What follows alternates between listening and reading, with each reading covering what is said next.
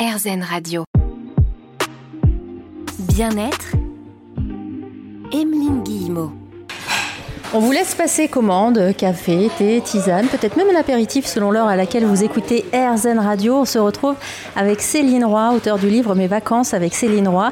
La méthode pour rester en forme après 45 ans, mais pas que. On en a parlé euh, tout à l'heure, effectivement. On peut la commencer, cette méthode très jeune. Vos deux filles, euh, Céline, euh, qui ont une vingtaine d'années, ont déjà commencé, effectivement. Cette méthode, vous venez de nous en parler. En quoi la cible des femmes de 45 ans vous a intéressé En quoi c'est important de de se muscler différemment à cet âge-là Alors, j'ai été intéressée parce que c'est euh, c'est presque mon âge. Enfin, moi, je suis un peu plus âgée, j'ai 49 ans. Donc, euh, je suis partie de mon training euh, de me dire, bien voilà, à un moment, ces exercices-là, j'ai toujours beaucoup travaillé sur mon corps. Hein. Je me suis, je m'entraîne 3-4 euh, heures par jour. Je, mais pas un entraînement très, très fort forcément. Mais j'ai, besoin d'être, euh, voilà, de prendre du temps. Ce matin, vous de vous voir, euh, j'ai forcément été sur un tapis. Voilà, pour moi, c'est vraiment très important, même si c'est qu'une demi-heure.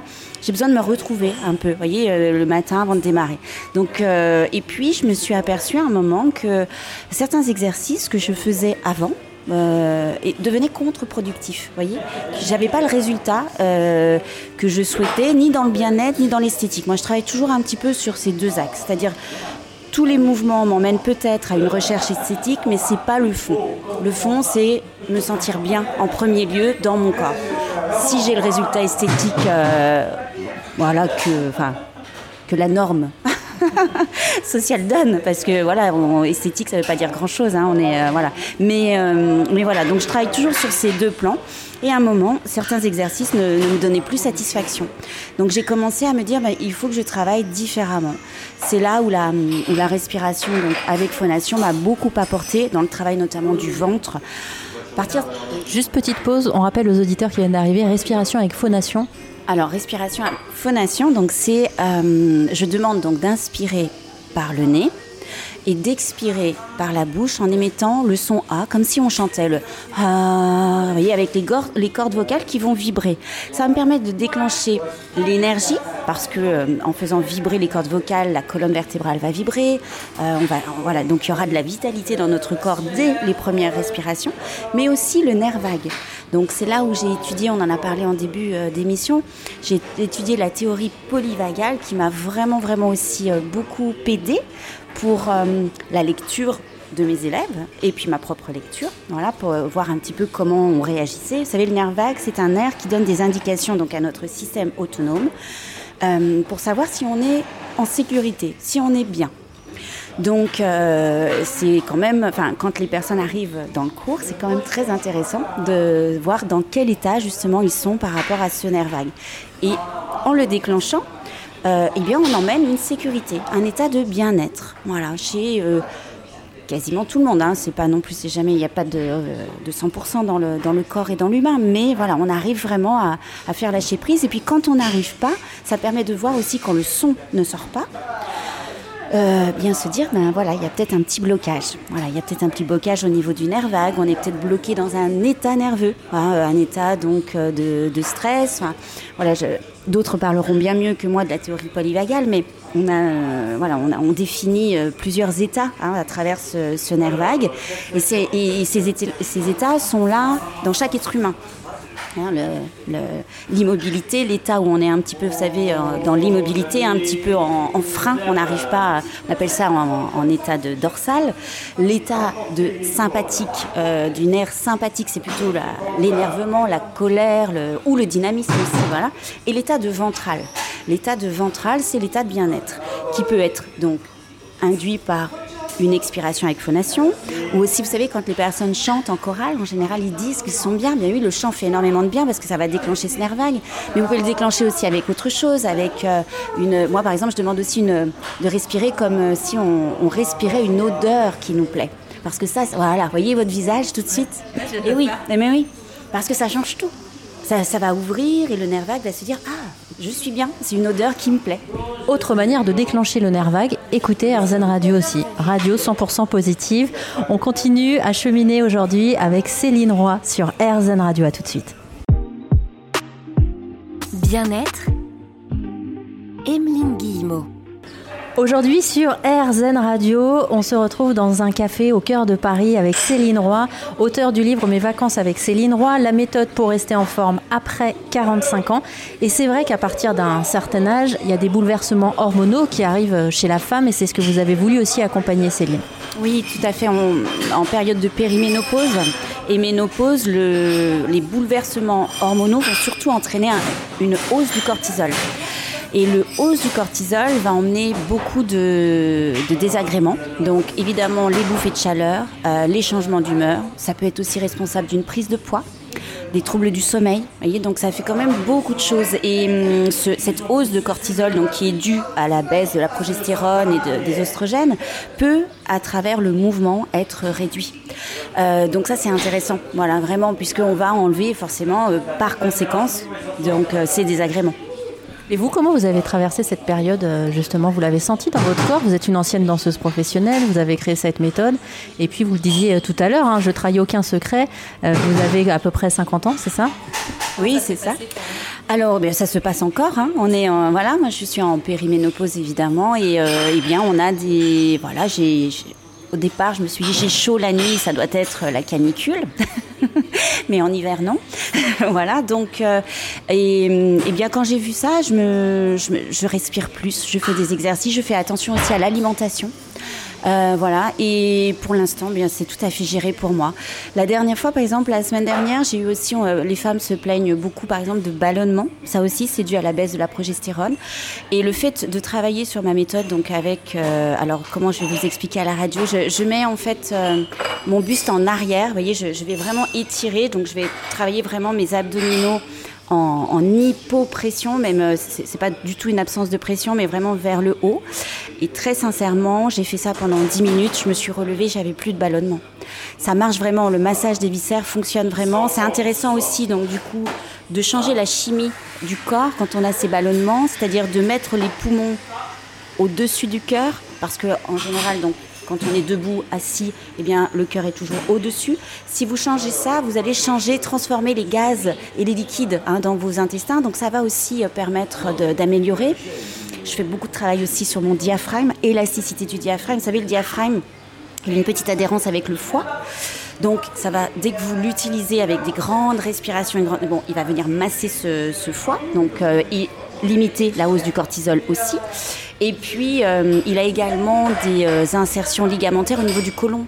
Donc, très intéressant quand vous faites euh, des grandes respirations. Voilà, il va aussi permettre un transit facilité, une meilleure digestion. Donc, voilà comment moi je le traverse. Et pour l'instant, ça marche bien. Voilà, ça fonctionne bien sans, traitement. Et, on verra par la suite hein, comment ça, évoluera. Mais je pense beaucoup, beaucoup que le mouvement liés à l'alimentation sont quand même de très, très bons alliés pour traverser la périménopause et ménopause. Franchement, merci pour votre euh, générosité, votre authenticité aussi à, partager tout ça. Euh, parce que je vous écoutais et je me disais, mais c'est quand même fou ce qu'on traverse les femmes dans notre corps depuis euh, la naissance jusqu'au bout. Périménopause, ménopause, on en parle encore très peu, malheureusement. C'est quelque chose, enfin, on libère la parole, mais moi, il y a des choses, je suis pas du tout encore au courant et je vous écoutais parler. Je me disais, waouh, ma vieille, il va falloir que tu te prépares aussi à ça va falloir euh, se préparer, comment se faire euh, accompagner. C'est peut-être pour ça aussi que vous avez une communauté, euh, notamment sur Instagram, qui est si soudée, si fidèle au final. Oui, oui, oui, parce qu'en plus, elle, comme vous dites, beaucoup arrivent dans cette période en n'étant pas très connectés sur leur corps. Donc c'est vrai que vous allez, euh, vous savez, votre corps, il vaut mieux l'entendre murmurer que crier. Hein. Donc euh, si vous avez euh, travaillé sur votre corps, si vous êtes bien connecté, dès les premiers signes, vous allez le sentir. Moi, j'ai senti dès les premiers signes en me disant, oh, tiens, il y a quelque chose qui euh, qui pas comme d'habitude. Voilà. Souvent, j'accompagne aussi donc avec avec Virginie Paré, qui est experte en nutrition, un groupe de de femmes. elles sont 450 sur un groupe WhatsApp. Donc, on les accompagne tous les jours où elles se posent des questions, on répond justement à leurs questions, comment améliorer, comment voilà, comment passer cette cette étape. Et puis, bah, vous qui êtes beaucoup plus jeune, en effet, je pense qu'il faut l'anticiper pour pas être pris au dépourvu, parce que ça va se passer et que, euh, et que alors il y a 20% des femmes qui n'ont aucun symptôme hein, euh, quand même, donc euh, que, 80% qui ont des symptômes et puis certaines qui ont vraiment par contre des gros symptômes et c'est très invalidant. Donc, donc plus, plus on sera connecter à nos corps. C'est vraiment un mot qui revient. Euh, elles, nous disent souvent, voilà, la méthode euh, m'a permis de me reconnecter. C'est vraiment déjà l'essentiel. C'est être dans sa propre maison bah, pour pouvoir bâtir euh, ce que l'on souhaite à travers. Et je retiens aussi cette phrase que vous avez prononcée mieux vaut entendre son corps murmurer que de l'entendre crier. On est avec Céline Roy et on parle du corps et du bien-être aujourd'hui sur RZN Radio. Bien-être Emeline Guillemot. Faites-vous du sport C'est la question que vient de me poser Céline Roy, auteur du livre Mes vacances avec Céline Roy pour se muscler, respirer, bouger. Une méthode pour rester en forme après 45 ans. Alors, n'hésitez pas à répondre à la question que Céline vient de vous poser. Euh, moi, j'ai répondu honnêtement, très très peu de sport. Ça vient de euh, l'enfance, en fait, assez vite, j'étais considérée comme la plus nulle euh, à l'école en sport. Il y a des gens qui pleuraient quand ils devaient me choisir pour me mettre dans leur équipe. Donc j'ai une histoire un peu compliquée euh, avec le sport. Et j'avoue que depuis tout à l'heure, je vous entends parler avec beaucoup et de poésie, et puis un côté aussi très proche de l'anatomie du corps humain. Et plus vous expliquez comment il fonctionne, plus bizarrement, il y a une chose en moi qui est en train de se débloquer, en train de me dire, ok, si je le comprends mieux, je vais pouvoir mieux l'accompagner aussi. Oui, c'est donner du sens à la pratique. Enfin, moi, j'ai besoin de ça. Euh, j'ai besoin de donner du sens quand je quand je bouge. Euh, et je pense que c'est peut-être euh, peut-être ça qui, dans l'enfance, voilà, vous a un peu écarté du, du sport parce qu'il y avait beaucoup. quand moi j'ai démarré aussi, on était dans la performance. Sport, c'était performance. il fallait être bon. On avait un petit peu du mal avec les personnes qui débutaient, peut-être moins de coordination. Et, maintenant, on a dépassé ça. Maintenant, vraiment, on est plutôt. Enfin, même, je pense à l'école, on a dépasser la, performance, on fait du sport pour que le corps euh, aille bien. Euh, on a besoin de mouvement. Le mouvement, c'est un médicament. C'est vraiment le meilleur anti-inflammatoire qu'on peut mettre dans notre corps, c'est le mouvement. Et pour tout. Donc, euh, quand on prend conscience de ça et qu'on a envie de bien vieillir, je pense qu'on on, se met sur un tapis plus facilement. Voilà. Et sans exigence, c'est-à-dire qu'il faut aussi essayer de faire des petits rituels. C'est-à-dire que si on n'est pas sportif, il ne sert à rien de se dire je vais faire une séance d'une heure parce que ça ne marchera pas, ça va vous ennuyer. Mais commencez par des petits rituels. C'est-à-dire, par exemple, je, me lève de mon lit, je pose mes pieds sur le bord de mon lit et j'essaie de ressentir l'autograndissement. Par exemple, là, vous voyez, quand on est là, voilà, on va poser nos pieds ensemble, poser la main qui vous reste de libre, voilà, ici, et puis inspirez, inspirez, voilà, et appuyez sur votre main, expirez grandissez-vous. Voilà, appuie. Voilà, c'est ça. Voilà, tirez, tirez, tirez. Bien juste ça. Vous voyez, si vous donnez ça à votre corps tous les matins, par exemple 5 respirations, euh, déjà ça va changer votre, votre quotidien. Je donne aussi beaucoup d'indications, par exemple le soir au coucher dans le lit, faire des torsions. Vous parliez de fasciathérapie. La fasciathérapie, en fait, c'est très intéressant aussi dans, dans, la mobilité. Je me suis rendu compte que si on ne travaillait pas sur cette mobilité, mais aussi la mobilité tissulaire dans le corps, donc les fascias, on est on est composé de fascia, donc c'est un tissu, une petite membrane euh, blanche, un tissu conjonctif qui a une propriété d'élasticité et de se contracter aussi, qui a la particularité de réagir aux stimuli, donc au stress aussi. Donc ça c'est intéressant quand parfois on se bloque. Hein, ça peut être aussi les fascias. Quoi qu'il en soit, le fascia c'est un, tissu qui est gorgé d'eau. Pour bien vieillir, il a besoin d'être euh, renouvelé, régénéré. Ça se passe la nuit. Donc, si vous allez euh, optimiser la régénération de vos fascias, il faut d'abord les essorer comme une éponge. Encore comme une éponge, il, va falloir les essorer, sinon ils pourront jamais se renouveler avec euh, de l'eau euh, neuve et, on ne conservera pas notre jeunesse au niveau des fascias. Donc, il y a des petits exercices que l'on fait dans les cours et je dis souvent à mes élèves de, s'ils n'ont pas le courage de se mettre sur un tapis, faites-le dans votre lit. Le soir avant de vous endormir, une fois d'un côté, une fois de l'autre, et comme ça, vos fascias pourront se régénérer. Vous aurez peut-être un peu moins cette sensation, vous savez, d'être complètement euh, raide. Et le fascia, quand vous ne les saurez pas, il va sécher comme une peau de pamplemousse. Vous voyez, à l'air. Ça donne pas envie dit comme ça. Alors comment on essore nos, nos fascias? Expliquez-nous un petit peu parce qu'on a vraiment envie d'essorer nos fascias. Je pensais jamais prononcer cette phrase. Hein. Ce sont par des systèmes de torsion. Donc on a euh, trois volumes dans le corps, la tête, la cage thoracique et le bassin. Et donc on va opposer ces, trois volumes, d'accord, pour pouvoir justement tirer les chaînes des fascias. Donc on va tirer, euh, voilà, on peut tirer par exemple du petit doigt euh, droit jusqu'à la hanche gauche par exemple pour s'étirer. On le sent, ça fait un bien fou. Quand on fait ça, je vous montrerai tout à l'heure. Vraiment, ça fait du bien et c'est tout simple à mettre en place. Et l'idée du livre aussi, c'était ça, c'était de donner des astuces pour le, quotidien en fait. Eh ben justement, on va en parler de votre livre parce que vous parlez d'astuces. Effectivement, dans un instant, vous verrez que vous n'aurez plus aucune raison de ne pas pouvoir faire du sport. A tout de suite sur RZN Radio.